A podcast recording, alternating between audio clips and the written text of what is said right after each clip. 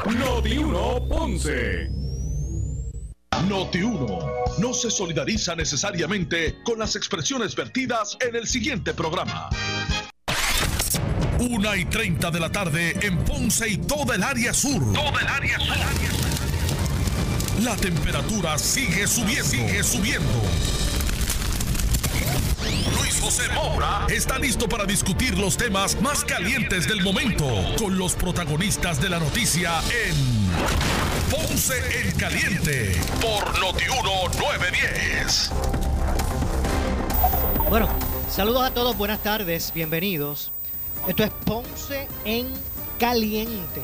Yo soy Luis José Moura, como de costumbre, de lunes a viernes, de 1 y 30 a 2 y 30 de la tarde, por aquí por Noti1 analizando los temas de interés general en Puerto Rico, siempre relacionando los mismos con nuestra región. Así que, bienvenidos todos a este espacio de Ponce en Caliente. Hoy es viernes 24 de abril del año 2020. Gracias a Dios que es viernes, ¿verdad? Está la semana concluyendo. Y este mes, si enero no se quería acabar, este mes igual. Así que eh, esperamos que esta sea la apertura ¿verdad? de un eh, fin de semana eh, grandioso para todo, toda nuestra audiencia y todos los que nos escuchan. Hoy, en la primera parte del programa, vamos a estar hablando, hablando conversando con el doctor Gabriel Martínez, infectólogo, quien es parte, es miembro eh, del equipo del Tax Force de Salud del Sur, a quien de inmediato le damos la bienvenida hoy como protagonista de las noticias. Saludos, bienvenido doctor, buenas tardes. Sí, buenas tardes. Eh, Maura, ¿cómo estamos? Muy bien, ¿y usted? ¿Cómo anda todo? Dentro de las circunstancias. ¿Lo escucha, doctor? Sí, sí, ¿cómo estamos, Maura? ¿Todo, en orden? Sí, gracias a Dios. Con el favor de Dios, vamos a ver. ¿En qué punto estamos, doctor, en, con relación A, la, a, la, a la atención, a la respuesta que en el sur de Puerto Rico se da ante esta crisis de salud que vivimos? Pues mira, Mora, yo te diría que a pesar de las altas y las bajas que han habido, gracias a Dios, eh, la situación se ha visto un poquito controlada, ¿verdad? Todavía estamos eh, en vistas de poder mejorar un poco la, el cernimiento de la población para saber exactamente con cuántos casos totales estamos, estamos trabajando. Eh, sé que la región ya tiene 95 casos, pero comparado con, pues obviamente con las demás regiones, estamos más o menos en, en una fase intermedia. Ok, obviamente eso es positivo. Eh, ¿Qué es lo que se proyecta hacia el futuro? Pues mira, eh, nosotros en el Task Force del Área Sur básicamente lo que estamos tratando de abordar con premura es tratar de mejorar, eh, como te dije, el cernimiento de la población para saber exactamente dónde están los puntos calientes a través de la, de la región sur. eso pues se traduce al seguir desarrollando más muestras, más, más, más muestreo, principalmente de las pruebas moleculares y las de anticuerpos, lo que llaman las pruebas rápidas de anticuerpos. Eh, como tú sabes, como la, mayoría de las personas saben, todavía la cuestión de la inmunidad eh, a nivel mundial está en veremos. No se saben realmente si las pruebas rápidas pueden detectar la inmunidad, pero por lo menos dan una idea de cuánta población ha sido expuesta a, al virus del eh, SARS coronavirus 2. Entiendo. O sea que, que realmente el, la misión eh, dentro de verdad dentro de un macro, pero en este momento el Tax Force del Sur, ¿verdad? Eh, dirige sus esfuerzos a ese cernimiento de pacientes, a, hacer pruebas, a, a, poder detectar, ¿verdad? es correcto, porque eso pues obviamente se traduce a cuánto tiempo más vamos a tener que estar eh, bajo con, la guardia arriba, ¿verdad? Y, principalmente con, la situación del toque de queda y los negocios y la, economía lenta, eh, pues porque el flujo de, personas que se ve limitado por este tipo de situación. Pues me parece que es una información, ¿verdad? Eh, que, que, nuestra audiencia recibe a través de su, de su figura positiva, porque realmente me parece que en este momento eh, esa, ¿verdad? Eh, los esfuerzos mayores deben ir dirigidos precisamente a, hacer esas pruebas, a, buscar, hacer el seguimiento, a, llegar a, los ciudadanos, a la mayor cantidad de gente, ¿verdad? Y poder hacerle esa, esa prueba. Eso es así, la población médico y tecnológica del sur eh, se ha dado a, la tarea, ¿verdad?, de ampliar el sistema de, de a través de pruebas. La Escuela de Medicina ya está realizando las pruebas moleculares en menos de 24 horas, que eso nos adelanta muchísimo, ¿verdad? No deben que depender solamente de, discernimiento a través de salud que y de las de las compañías privadas de laboratorios que usualmente retrasan el proceso por tres, cuatro, cinco días. Eh, el que la Escuela de Medicina, el Ponce Health Science University esté realizando estas pruebas, pues no, nos ha facilitado muchísimo eh, esta labor. También eh, los médicos, los IPAs, los municipios que se han dado a la tarea también de, hacer centros de cernimiento, principalmente a través de pruebas rápidas, el Centro 330, Centro, que está sirviendo la población de los asilos de ancianos, los envejecientes, para tratar de buscar dónde es que estamos parados, ¿verdad? Desde el punto de vista de dónde está esa población eh, que gracias a Dios hasta el momento parece estar controlada, pero no podemos bajar la guardia. Ok, parece, por lo menos eso es lo que lo que lo que, lo que, sugiere. algunos indicadores. Pues eso es correcto. Eh, doctor, yo he escuchado eh, reclamos de algunos alcaldes, algunos de ellos de, de la región sur, que, que reclaman al departamento información relacionada a, a, dónde es que están esos casos positivos que se anuncian en sus municipios. Ellos dicen, bueno, yo no pretendo que a mí me den el número de seguro social y la fe de bautismo, ¿verdad? del, del, paciente, pero, pero e, e, es, justo, e, es válido ese, ese reclamo. Yo entiendo que sí, yo entiendo que sí. Eh, sabemos que, por ejemplo, para enfermedades como el VIH y el SIDA, para enfermedades sexualmente transmisibles, hay un sistema de vigilancia que, lo, que está a cargo del Departamento de Salud eh, a nivel de Puerto Rico, ¿verdad? En general tanto eh, Puerto Rico como la región sur. Eh, y en esta situación de esta epidemia y esta, esta emergencia que estamos teniendo, deberíamos ir en acorde, tener por lo menos más data, más eh, información sobre dónde están esos pacientes, con quienes se están uniendo, con quienes están compartiendo, eh, para nosotros poder tener una idea de, de con lo que estamos trabajando en general. Y lamentablemente esa información no ha estado fluyendo. Estamos en negociaciones en el Task Force del Sur y el municipio de, Ponce, principalmente región Ponce, región sur, perdón, eh, con el Departamento de Salud a ver si, si de alguna forma esa información puede fluir o por lo menos se nos delega de alguna forma eh, la posibilidad de nosotros poder hacer ese seguimiento si es que eh, la situación de salud se le está haciendo un poco difícil, porque sabemos que es mucho a nivel de islas.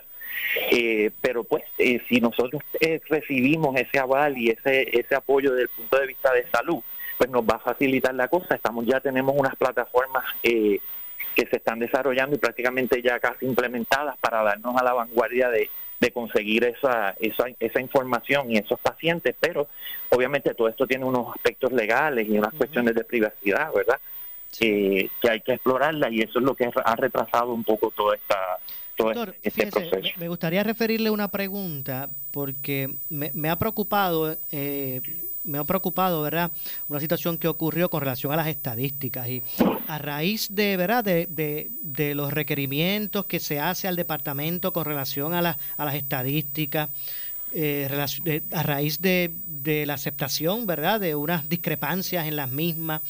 Eh, luego hasta del exabrupto o el, o el incidente que hubo con el secretario y una periodista preguntando al respecto, eh, se ha, yo le pregunto cuál es la importancia de las estadísticas, porque hay mucha gente que gente que piensa, bueno, van a seguir fastidiando con las estadísticas, y aquí lo que hay es eh, que salvar vidas, que quedarse super... Yo quiero preguntarle si, cuán, importantes son las estadísticas, o esto es un asunto que está eh, desviando la atención de, de, lo que es importante, o por el contrario, realmente las estadísticas... Yo, yo, yo entiendo, eh, Moura, que las dos cosas son importantes. Hay que salvar vidas y hay que saber cómo la enfermedad se mueve. Son, esos, esas son cosas que muchas personas no entienden o a veces se les hace difícil entender. Eh, zapatero a su zapato. Nosotros los médicos y los infectólogos eh, trabajamos con la enfermedad en el field para el manejo clínico de tratar de al sistema humano restablecerle su sistema de salud a través de esa enfermedad. Los epidemiólogos, por su parte, lo que, lo que miran es cómo la enfermedad se mueve en la población y cómo se, eh, cuáles son las características de una enfermedad según se mueve en esa población. Y las dos cosas son igual de importantes. Para mí, estar a la vanguardia de cómo yo manejo a esos pacientes, pero si no sé dónde están, no voy a poder llegar efectivamente a ellos y a lo mejor cuando llegan donde mí ya están en unas fases avanzadas o ya hay demasiadas personas que se han infectado y entonces llegan todas de cantazo. No es fácil, es más fácil trabajar de uno en uno que trabajar de uno que, de, con 100 o, con 200 casos al mismo tiempo, ¿verdad? Y esa es la función de las estadísticas. Nosotros poder saber dónde está ese movimiento de enfermedad en la población para poder eh, habilitar los recursos o dirigir los cañones hacia donde sea necesario, la zona caliente donde se estén moviendo esos pacientes, para poder entonces predecir y no tener que trabajar entonces con una situación de contingencia o de emergencia de momento, que empiecen a llegar todos de cantazo. Sí. La, la pregunta de los 64 mil chavitos es que dicen, así dice el refrán. Eh, con lo que se sabe, usted que es parte de ese Tax Force de, Salud del Sur, eh, con lo que se sabe al momento, con la información que se tiene, con el cernimiento que se ha hecho, con, el tracto de, del trabajo que se está realizando, eh, estamos en un punto eh, donde se debe ya considerar abrir la economía de forma paulativa, paulativamente, debo decir, con lo que, lo que tenemos, el panorama actual que se maneja. O sea, ¿es, es momento ya de, de, abrir la economía? ¿Se debe recomendar? ¿Qué es lo que usted, eh, eh, eh cuál es su, su lectura de esta situación? Sí, mira, eh, ahora mismo, esa, eh, como tú dices, esa es la, pregunta de los 64 mil chavitos, ¿verdad? Este, en los Estados Unidos, en estados mucho más grandes y regiones más grandes que Puerto Rico, están teniendo ese mismo tipo de cuestionamiento. Eh, y yo pues lo traduzco a, nuestra región y a nuestra isla. no es que no se pueda hacer y en su momento me imagino tendremos que hacerlo, ¿verdad? Porque tenemos que aprender, aprender a vivir eh, con lo que llegó eh, hasta que se pueda controlar y coger el, toro por los cuernos de una forma más, más firme. Eh, sí entiendo que cuando se vaya a hacer hay que hacerlo de una forma juiciosa, una forma escalada, empezar eh, a hacer una logística y con eso en el Task Force del Sur estamos trabajando y le estamos dando unas recomendaciones a la alcaldesa a base de los modelos que ya se han estado empezando a establecer John Hopkins, Massachusetts, Massachusetts General, eh, el Infectious Diseases Society of America ya han empezado a dar eh, unas guías de cómo más o menos se pueden implementar este tipo de, apertura eh, en cuanto al, a lo que estamos viendo con la interacción del, de la enfermedad en, la población. Eh, y lo que estamos haciendo es estudiando esos modelos para ver qué recomendaciones podemos hacer y en dónde empezamos a empezar a soltar un poquito los cabos, ¿verdad? Para ver cuál es la respuesta. Pero no se puede hacerle cantazo porque si perdemos la atención y, si perdemos el control, lo que podemos tener es lo que se llama un rebound eh, o, una respuesta adversa, ¿verdad? Y entrar entonces en problemas eh, de aumento de casos y, el distanciamiento social hay que integrarlo a esa parte eh, de la apertura. o sea que ya ha habido ya ha habido una recomendación, ¿verdad? Este oficial a la alcaldesa al respecto. Eh, no, no, es, no es una recomendación oficial, pero sí eh, eh, estamos estableciendo los patrones y los modelos para poder cómo los podemos ajustar al, a la región, que verdad que es la, parte que nosotros estamos enfocados, de manera que podamos reinventarnos esa, esa situación y cómo recomendarle a los negocios que vayan haciendo sus ajustes sin que el distanciamiento social y las medidas que hemos logrado hasta el momento se pierdan, pero que puedan soltarse de una manera que, que la economía y que la, gente pueda empezarse a mover en la comunidad. Ok. Entonces, pero debo pensar que es momento de considerarlo entonces, aún con los números que se tienen, con las estadísticas, no aún, sino tomando en cuenta los números que se tienen, las estadísticas que se llevan. ¿Usted cree que, que es momento de, comenzar a, a establecer el, el mecanismo para abrir paulatinamente la economía? Eh, yo, yo, yo entiendo que ya hay que empezar a trabajarlo eh, de una forma, eh, con una logística, ¿verdad? como te digo, tiene que ser de forma organizada, racional, no puede ser algo abrupto y obviamente en masa. tenemos que empezar por unas áreas. Yo creo que la mayoría de los modelos empiezan usualmente soltando los servicios de salud, principalmente en la comunidad, eh, las oficinas médicas, los consultorios, etcétera, para ver cómo empieza a fluir ese movimiento en bajo el control o el seguimiento del, de, la, de la parte médica como tal. Eh, hay cosas que pues eh, no sé, muchas veces no se pueden controlar y a veces los comentarios y las cosas, ya vimos la, la, compañera Molero con su comentario de la inmunidad, ¿verdad? De, de, que le dieron licencia para matar. Eso lo que hace es crear incertidumbre, son son nociones eh, irracionales que a veces se les hacen a las personas y que no deberían en estos momentos porque le crean más preocupación a la población. De, hecho, eh, doctor Gabriel Martínez, discúlpeme, sacando en, ¿verdad? a un lado, a, una parte la, la controversia de si lo relacionado a la inmunidad, a la inmunidad, ¿verdad? Se, se encaminó por la orden de la gobernadora o debió haber sido por la legislatura, sacando aparte esa controversia. ¿Cómo usted ve el asunto? Eh, ¿Hay que, eh, eh, ¿Lo de la inmunidad es, lo prudente? Pues mira, eh, Mora, lo que la gente tiene que entender, las personas tienen que entender, es que donde quiera que haya un movimiento social, se puede establecer un vínculo legal o surge una situación que puede dar paso a algo legal.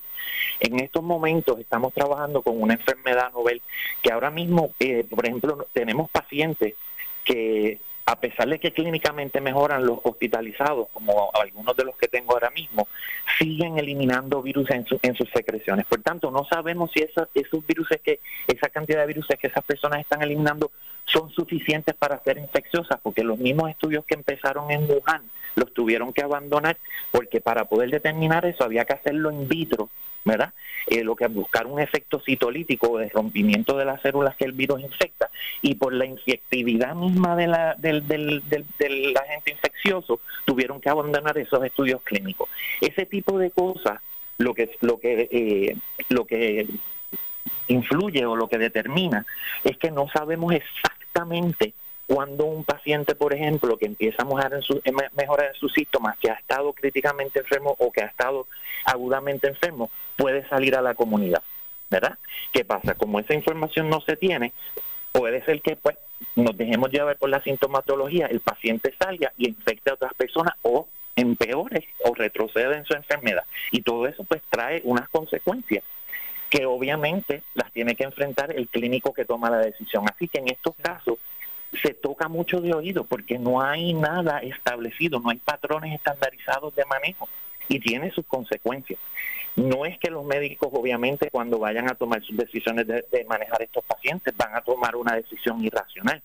Así que en el caso de la inmunidad, lo que pretende es que en esos casos donde puede haber una incertidumbre de cómo se pudo haber o no manejado la situación, que el médico se pueda sentir tranquilo de que las decisiones que está tomando, que las está tomando muchas de ellas de oído, no le va a traer una, una consecuencia mayor. Eso es lo que pretende la inmunidad. de hecho, y, escucho su planteamiento y me hace mucho sentido. Y voy, voy mucho más allá. Esa misma incertidumbre, ¿verdad? Eh, eh, que impera y que usted se, y que usted se refiere en su argumento, eh, también me preocupa por lo siguiente yo entiendo que o sea, no podemos esperar hasta el final para la toma de decisiones. Uno tiene que empezar a hacer proyecciones, no solamente de lo que atendemos al momento, sino lo que, ¿verdad? Uno también tiene que proyectarse al futuro. Me parece que es momento de, estar considerando, ¿verdad?, cómo es que eh, se va a llevar a cabo el proceso de, eh, por pasos, ir abriendo la, la economía.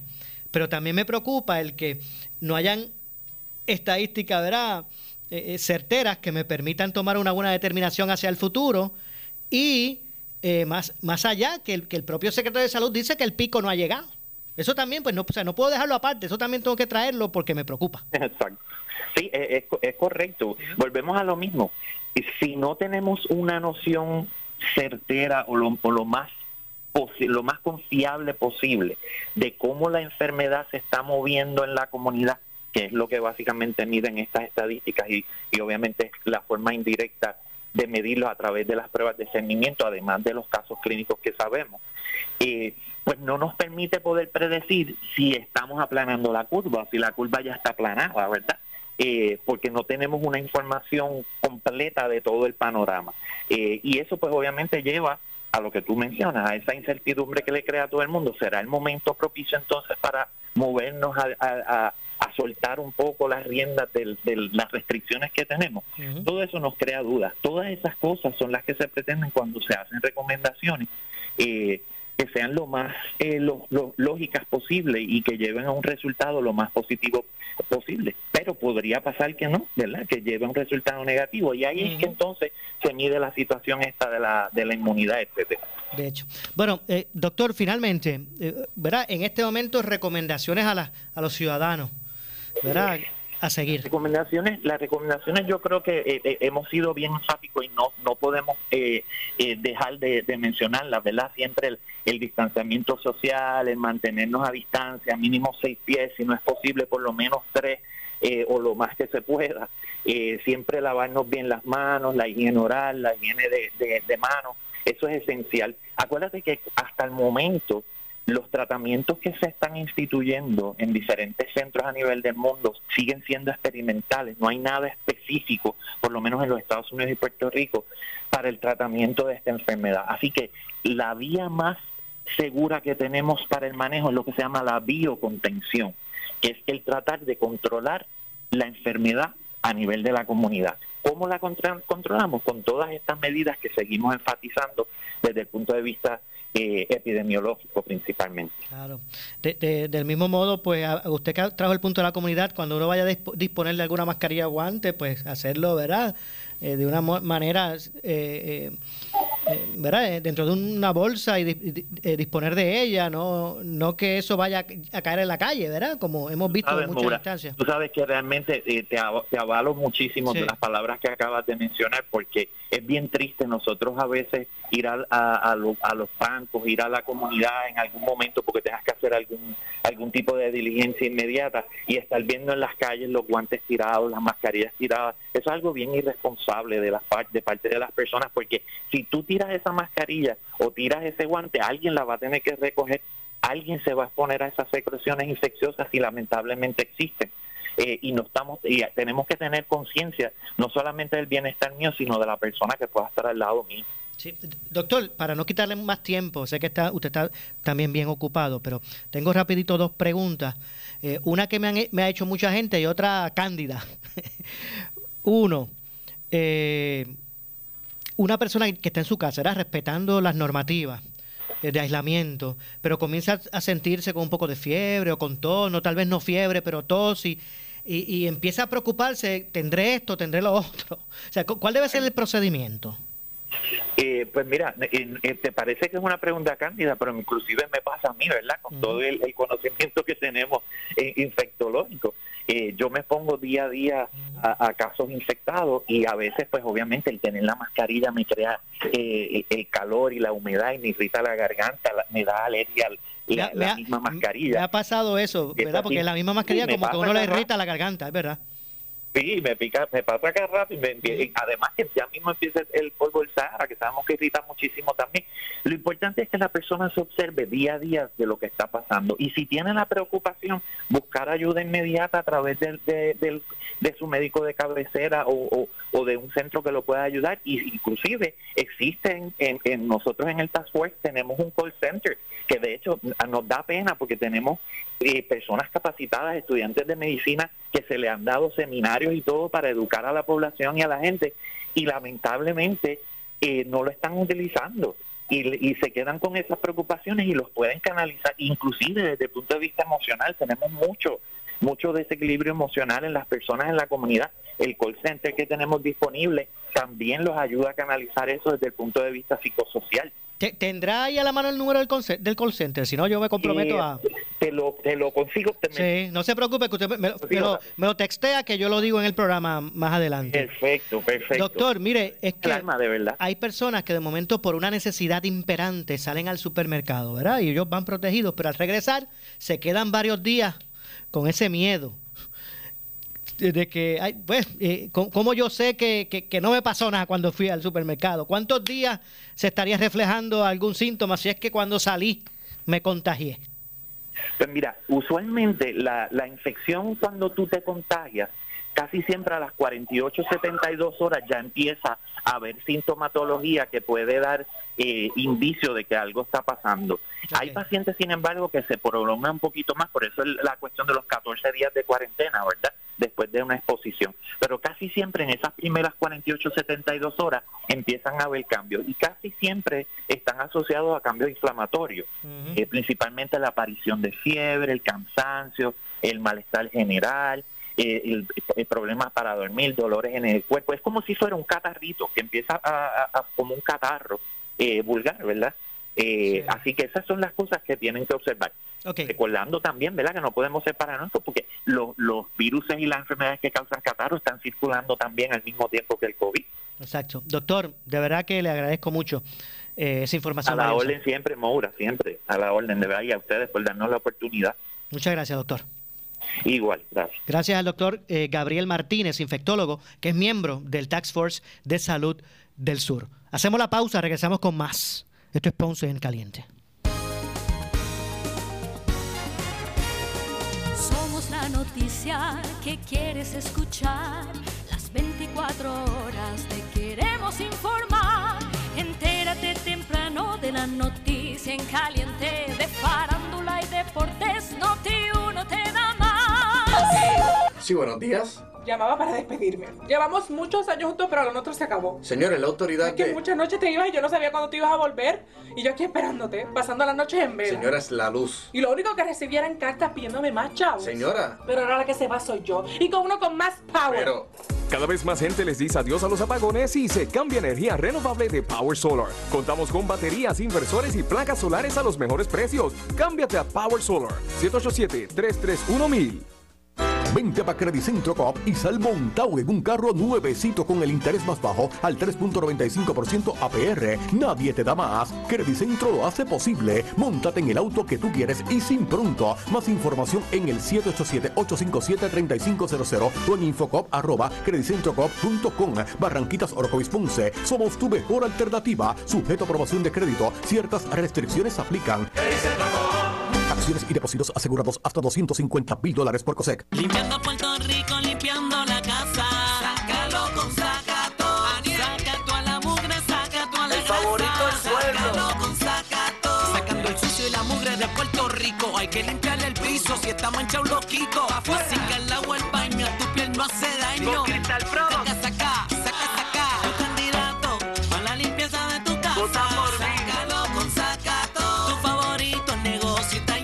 Aprobado por el Comité de Limpiadores Extremos de Crystal Products. Oscar Crespo y Asociados somos orientadores de casos de seguro social por más de 30 años, con el conocimiento y la experiencia que necesitas al momento de someter tu reclamación. Para orientación, consulte con el licenciado Oscar Crespo, exdirector del Seguro Social Federal. No te confundas y no te dejes engañar. Seguimos ubicados donde siempre, esquina edificio de dos plantas frente al semáforo, en Avenida Fagot Santa Clara, número 3042 Ponce, 787-642-2452.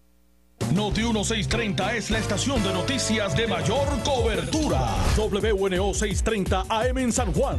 W232DH 94.3 FM San Juan. WPRP 910 AM Ponce. WORA 760 AM en Mayagüez. WNEL 1430 en Caguas y WCMN 1280M en Arecibo. Pa- pa- pa- pa- Para mantenerte informado, entra a nuestra página web notiuno.com. Descarga la aplicación Noti 1630 en tu celular y síguenos en las redes sociales, Facebook y Twitter. Somos Noti 1630. 630. Primeros con la noticia. Noti 1630 te presenta las noticias del momento. Las noticias del momento. Pasamos a la sala de redacción Rafael Rafi Jiménez. Buenas tardes, soy Jerry Rodríguez y usted escucha Noti 1630 primeros con la noticia última hora 22. El director de la Oficina de Epidemiología del Departamento de Salud, David Capó, adelantó en caliente con la Jovet que Puerto Rico se acerca al pico de la propagación del coronavirus al tiempo que advirtió sobre un aumento en los contagios positivos. Y yo diría que el patrón este principal es cuando vamos a llegar a ese pico cuando empecemos a ver que hay una disminución en muertes. Eh, Ahí estaríamos entonces ya aplanando la curva, la famosa curva. Antes de eso, pues realmente no, porque este, estaríamos todavía subiendo.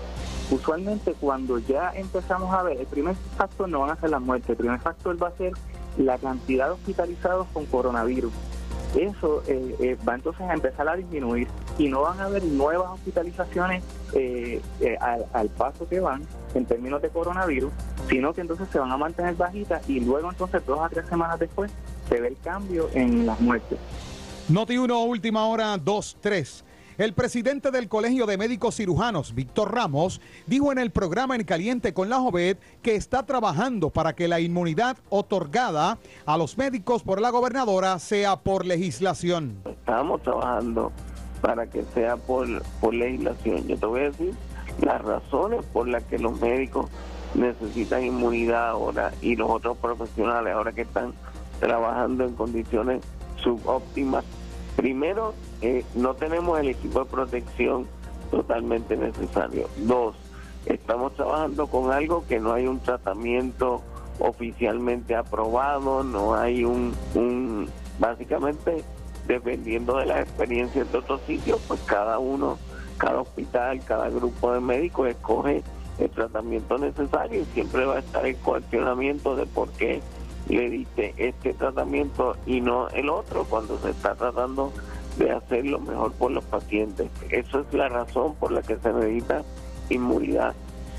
Noti 1, última hora, 2-4. El analista de política José Sánchez Acosta dijo en el programa A Palo Limpio que es preocupante que en las últimas horas se reporten ocho muertes por contagio en el coronavirus. Interviene Normando Valentín. Es un número que, que, preocupa a cualquiera. Lo que, lo que quería llamarte la atención es que si tú entras a la página del, a nuestro dashboard eh, del COVID-19, pues ahora no tenemos los datos relacionados, solo, solo tienes el total de positivos confirmados, que ahora llaman únicos. Únicos. Para hacer la distinción de que son los, o sea, de que no hay duplicidad. Exacto. No obstante, no te dan, como pudiste darte cuenta, ni el número de pruebas realizadas, ni el número de pruebas pendientes, ni el número de casos negativos. De manera que tú no puedes computar cuál es el porciento de casos positivos, que es la cifra más importante de todo lo que ofrecen. Es decir, establecer qué por ciento de todas las pruebas cuyos resultados tenemos sale positivo y qué por ciento sale negativo. Y ese dato es importantísimo, más que el mismo número global de casos positivos porque ese número va a manifestar cuál es el control que existe de la pandemia, si es que existe el control de la pandemia, si está subiendo o si está bajando. Ese número es vital y que el dashboard no lo tenga en este momento. Yo espero que sea algo eh, técnico. Voy hasta chequearlo de nuevo para, para, no, exactamente, es como si no pudieras ahora saber ese dato de cuántos casos hay positivos con relación al número de pruebas realizadas y el número de pruebas eh, cuyos resultados ya tienes. Eso es importantísimo, normal, especialmente cuando... Estas son las noticias del momento. Noti 1630, primeros con la noticia, última hora, 26. La tarjeta de crédito que buscas, consíguela en Credit Centro Coop Ponce. Mastercard, regular o Visa Clásica al más bajo interés desde el 7.95% APR. Transfiere los balances con altos intereses en tarjetas de otras instituciones financieras y obtén 0% de interés por los primeros seis meses. Echa para acá, que Credit Centro la tiene. Estamos en la Rambla de Ponce. Sujeto a aprobación de crédito, restricciones aplican. Acciones y depósitos asegurados hasta 250 mil dólares por cosecha. Oscar Crespo y Asociados somos orientadores de casos de seguro social por más de 30 años, con el conocimiento y la experiencia que necesitas al momento de someter tu reclamación. Para orientación, consulte con el licenciado Oscar Crespo, exdirector del Seguro Social Federal. No te confundas y no te dejes engañar. Seguimos ubicados donde siempre, esquina edificio de dos plantas frente al semáforo, en Avenida Fagot Santa Clara, número 3042 Ponce, 787-642-2452. El área sur está que quema. Continuamos con Luis José Moura y Ponce en Caliente por el 910 de tu radio.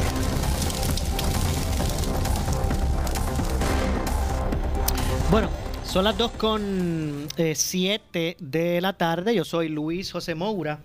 Esto es Ponce en Caliente. Usted me escucha de lunes a viernes, eh, de 1 y 30 a 2 y 30 de la tarde, por aquí por Noti 1 analizando los temas de interés general en Puerto Rico. Ya mismito vamos a estar conversando con el alcalde de Guayama, Eduardo Cintrón. Antes, ya tengo la información eh, aquí relacionada al, al, call center del eh, Tax Force de Salud del Sur. El número, ¿verdad? Para los que estaban pendientes, pueden eh, anotarlo, ¿verdad? Es el siguiente, 787 843 7124 Repito, 787 843 7 digo 7128. Voy a repetirlo nuevamente. 787-843-7128 es el número del Tax Force, el call center del Tax Force de Salud del Sur, donde usted, hay unos profesionales, ahí usted puede llamar, ¿verdad? Y, y, eh, aclarar dudas relacionadas al, al virus. Así que repito, 787 eh, 843-7128. Ya mismito, como dije, vamos a estar eh, conversando con eh, Eduardo Cintrón, el alcalde del municipio de Guayama. Estoy por aquí, alcalde, no se me vaya, es Moura. Un segundito por aquí. Ok, ahora sí, ya lo tenemos en línea. Saludos, alcalde, buenas tardes. Saludos, Moura, para ti para los amigos que nos escuchan. Todavía yo estoy que se- con los temblores y el COVID se, se me ha se me ha se me ha pospuesto la oportunidad de ir a visitar Pozuelo, alcalde. Oye, ha- muchas familias que quieren venir a Altapozuelo no han podido ser eh, a consecuencia de los temblores y ahora el COVID-19 que nos está afectando a todos. De Gra- verdad que sí. Gracias, alcalde, siempre por atendernos y, y cómo está, ¿verdad? ¿Cuál es la, la- la situación actual en, en Guayama con relación Eh, a la atención de esta crisis? Esto, oye esto, Maura, lo, importa, lo importante es que vivimos con la promesa de Dios de que esto pasará. Así mismito es. A- Amén. Adiós, gracias. Eso, así, se, así será. Qué bueno. Eh, alcalde, ¿cómo está la situación en Guayama con relación al COVID-19? Pues mira, eh, hoy amanecimos con, cinco casos conforme al dashboard de, del Departamento de Salud, eh, con la credibilidad que le podamos dar a esa información. Eh, obviamente nosotros como municipio tomando nuestras medidas de desinfección de los lugares de, de mayor eh, eh, acumulación de gente, entiéndase supermercados, farmacias, colmados, todo ese tipo de lugar, pues lo estamos atendiendo eh, con los empleados del municipio de Guayama, particularmente con los de eh, obras públicas. También tenemos activo la Policía Municipal, manejo de emergencia, emergencia médica, un grupo de voluntarios del programa Head Start y Gestal que pertenece al municipio y que comprendemos cinco municipios que son Salinas, Guayama, Arroyo, Patillas, Maunabo. Eh, también se está brindando compra a las personas que así lo necesiten y que llamen al 864-1946. 864-1946 para los efectos de la necesidad que puedan tener algunas de las personas, no necesariamente envejecientes, también personas que hayan perdido su empleo y que así lo demuestren. Vamos a ver caso a caso porque queremos atender realmente las necesidades. Eh, el municipio de Guayama, en este momento que hablo contigo, nos encontramos un grupo de voluntarios, uno por un lado y otro por otro, repartiendo unos kits con mascarillas, guantes, hand sanitizer y un, eh, eh, una hoja de instrucciones de cómo deben eh, permanecer en sus casas y lavarse las manos, mantener distancia, todo este tipo de instrucción que se le ha dado a todo el mundo, pues lo estamos incluyendo también dentro de, de ese kit que estamos entregando casa a casa en nuestro pueblo de Guayama. Ok, o sea que eh, eh, están entregando ahora ese artículo tan, esos artículos necesarios como mascarillas y guantes a la ciudadanía. ¿En dónde están haciéndolo, alcalde? Va a ser en todo el pueblo de Guayama. Comenzamos en el área oeste, que comienza desde el área de Mosquito, Rancho Guayama, Cimarrona, Pillola. Ahora estamos en Santa Ana. Eh, vamos a estar en, en todo Guayama, ¿verdad? Comenzamos con el área oeste en en el día de hoy. Continuamos mañana, sábado, domingo, lunes, martes, hasta que cobramos el 100% de las comunidades eh, de nuestro pueblo de Guayama, com- comunidades y organizaciones de nuestro pueblo de Guayama. Me, estuvo ¿verdad? Eh, bastante eh, prudente eso que dijo de- del número telefónico, el 864-1946. La- los residentes de Guayama pueden llamar ahí, los que tengan alguna necesidad. eh, eh, por, por ahí se encamina, alcalde. Es correcto, mira, y, qué bueno, Maura, que me da esa oportunidad, porque mira lo, importante. Si usted tiene un vecino que usted dice, caramba, ese vecino no tiene ¿verdad? que comer, tiene una necesidad particular, usted llame, nos deja la dirección y nosotros nos encargamos del asunto. Eh, hay que hacer la labor de un samaritano. Recordemos que la, el, el, el COVID-19 nos ha afectado a todos en alguna manera, pero no a todos de la misma manera. Hay personas que pues no están recibiendo eh, el, desempleo, hay personas que no eh, recibieron el pan cuando le correspondía, hay envejecientes que tienen necesidades y hay que atenderlo. Hay personas que no han perdido ingresos, como son los empleados eh, de gobierno y de alguna industria que siguen trabajando, pero no todo el mundo es así. Si usted recibe su ingreso y usted ha suplido sus necesidades, amén, gracias a Dios. Claro. Eh, De, hecho, alcalde, de hecho, hay un, hay un sector, de hecho, alcalde, hay un sector que a mí me preocupa mucho y es el, el sector de los trabajadores que eh, su ingreso era moderado, ¿verdad? No es que fuera un ingreso alto, pero tampoco bajo. Eh, al no poder, al dejar de generar ingresos, eh, pues no tienen, ¿verdad? Ellos no, no, no cualificaban para, para el PAN y, otras ayudas, ¿verdad? Y, y- y están tratando de subsistir, porque como usted dijo, los cheques de desempleo no han llegado, ahora es que se han prometido empezar a, a, a, a enviarlos ahora del- de, mañana en adelante, pero esa, ese sector a mí me preocupa mucho. Claro, y ese sector eh, también lo estamos atendiendo. Por eso es que yo le digo, porque en principio todo el mundo pensaba, y ciertamente hay que atender a los de la tercera edad, a las personas impedidas, a las personas con necesidades especiales, todo eso lo, lo estamos atendiendo. Pero también a las madres solteras hay que atenderlas, eh, Moura, hay que atender a los que, a los que los dos trabajaban y quedaron desempleados que trabajaban en algún sitio eh, y, y por razón de la, del, del COVID que quedaron desempleados, lo estamos atendiendo. Lo importante es que tiene que ser caso a caso. ¿Por qué caso a caso? Porque no podemos permitir tampoco que hayan personas que no lo necesiten, limitando los recursos que a su vez son limitados para ayudar a la gente que sí lo necesita. Y es lo que único que estamos haciendo. No es, de, eh, no es festinadamente, sino que atendemos caso a caso eh, y se les está llevando y se le está proveyendo la ayuda. En el caso de las mascarillas, guantes y de, lo que te menciono, es a todo el mundo y estamos tratando de ir casa a casa para pedirle a la gente que no salga. Y le pedimos a la ciudadanía que no es dejárselo todo al gobierno, también tienen que hacer su parte. ¿Y su parte es cuál? Que se mantengan en sus casas y que salgan lo mínimo posible y que si alguien va a salir, que sea una persona. Si una sola persona de la casa es la que hace la diligencia, los demás pues se mantienen eh, lavándose las manos en su casa y no hay, y no hay necesidad de darle mascarilla a todo el, el- el planeta, ¿verdad? Eh, y es lo que estamos pidiéndole. Final, finalmente, eh, alcalde, su opinión eh, sobre la consideración de, de abrir ya de forma paulatina, ¿verdad? La, la, la economía, de, de hacerlo o no hacerlo. ¿Cuál, qué- cuál es su lectura sobre esto? ¿Qué usted opina? Bueno, que me, parece que hay versiones encontradas entre los, los tax force que tiene la gobernadora, el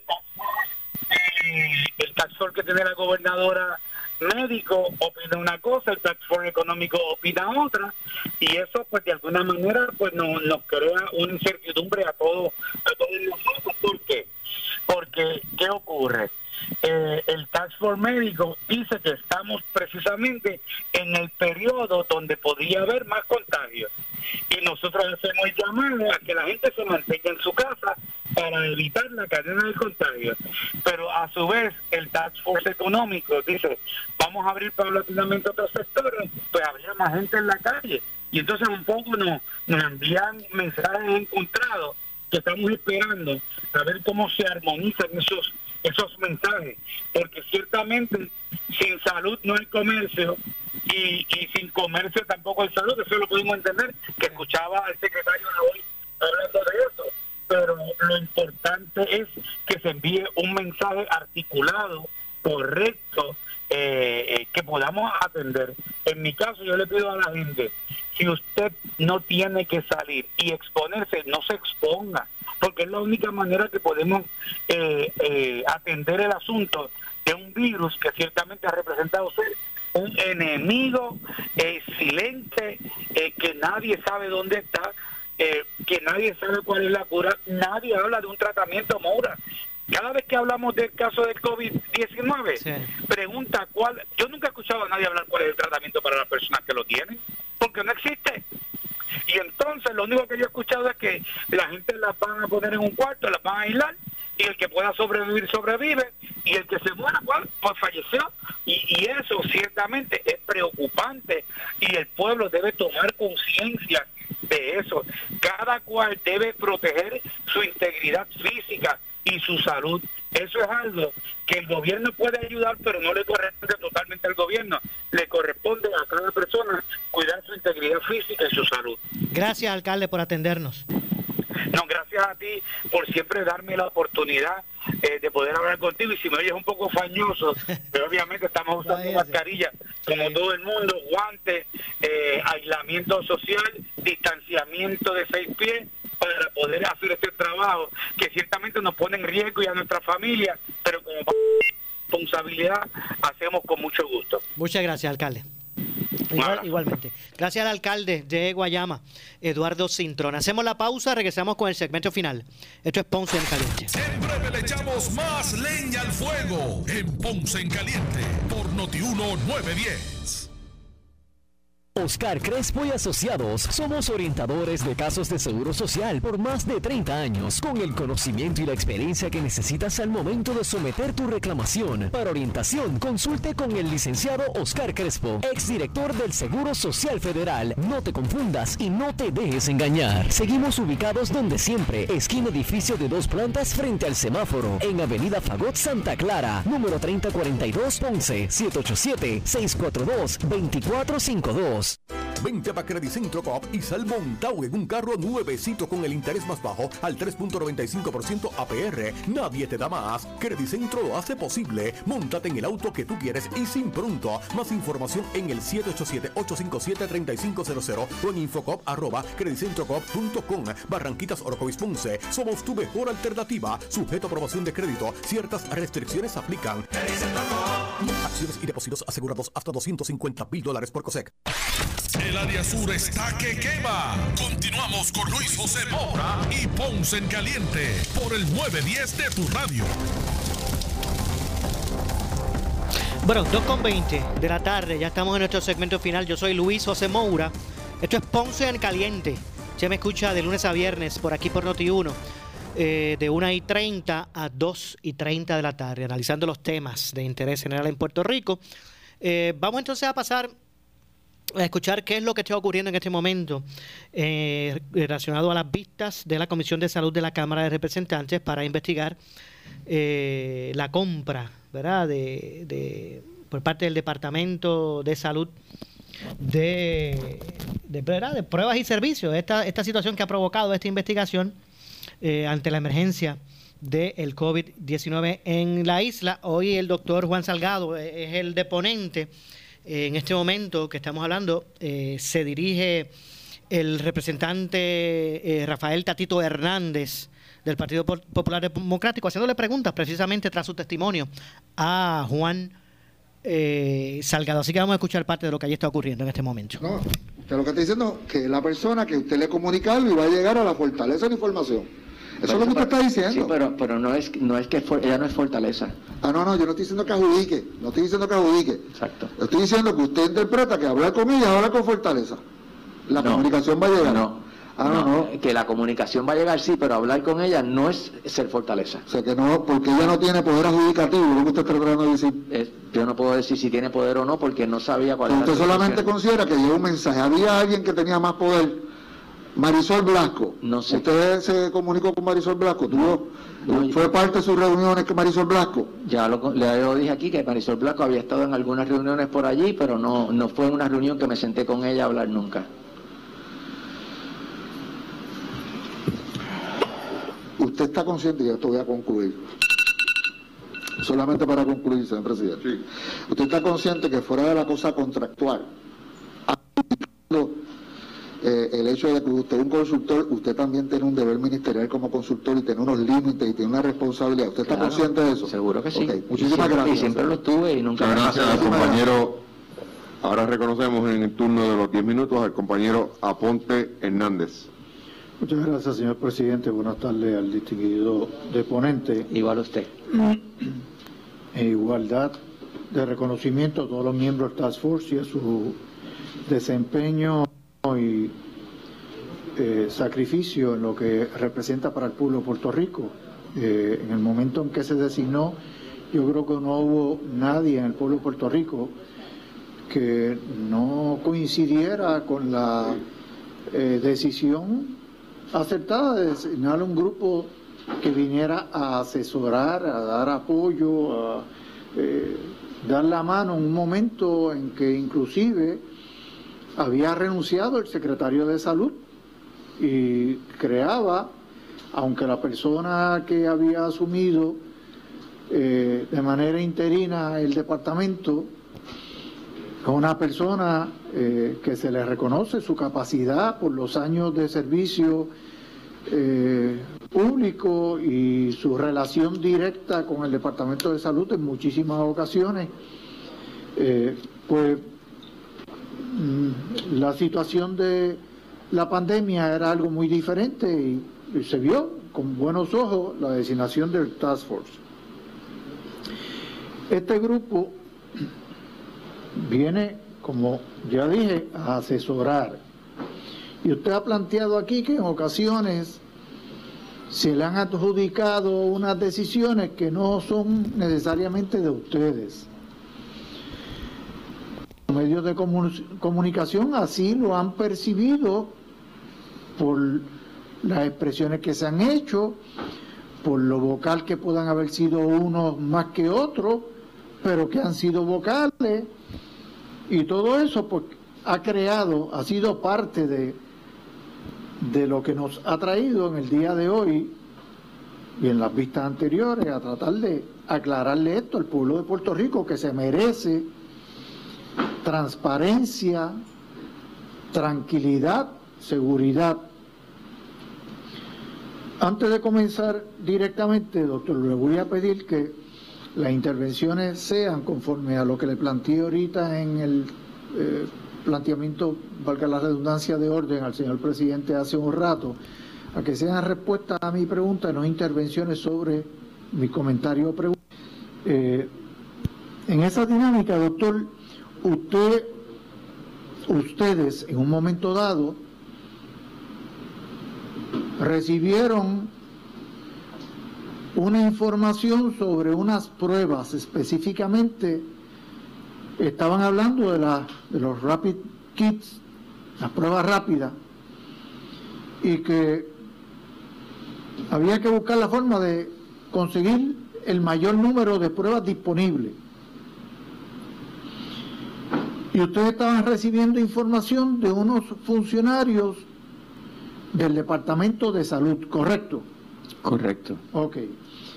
Independientemente de que esos funcionarios estuviesen eh, actuando sobre recomendaciones que le hizo tal o cual, sino que pues le llegaron y ellos le dieron para adelante y comenzaron a hacer el trabajo. Para los efectos suyos, ellos estaban haciendo el trabajo apropiadamente, ¿correcto? Correcto. Y ustedes partieron de la premisa que toda información recibida por estos funcionarios era la mejor. ¿Correcto? Sí, correcto. Y que ya ellos habían hecho para determinar si eran pruebas aprobadas por el FDA o no. Porque ustedes no entraron en eso, ¿verdad que no? No. Ustedes partieron de la premisa de que el mercado sobre las cantidades, sobre lo más que le podía el tiempo de entrega e inclusive los costos, porque en un momento dado se habló de que había un millón de pruebas disponibles a 42 dólares, o sea, 42 millones de dólares, y se planteó si podría conseguirse una rebaja. Correcto. Ok.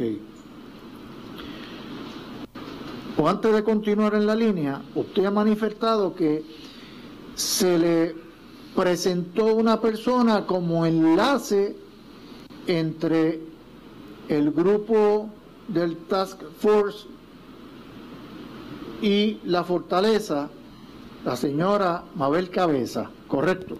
Correcto. Bueno, eso es parte de la dinámica que en este momento, en vivo, ¿verdad? Está llevándose a cabo eh, el proceso de vista eh, de la Comisión de Salud de la Cámara de Representantes para investigar eh, las, la- las contrataciones, la compra eh, por parte del Departamento de Salud de, ¿verdad? de estas pruebas polémicas y que son eh, parte de, de esta investigación.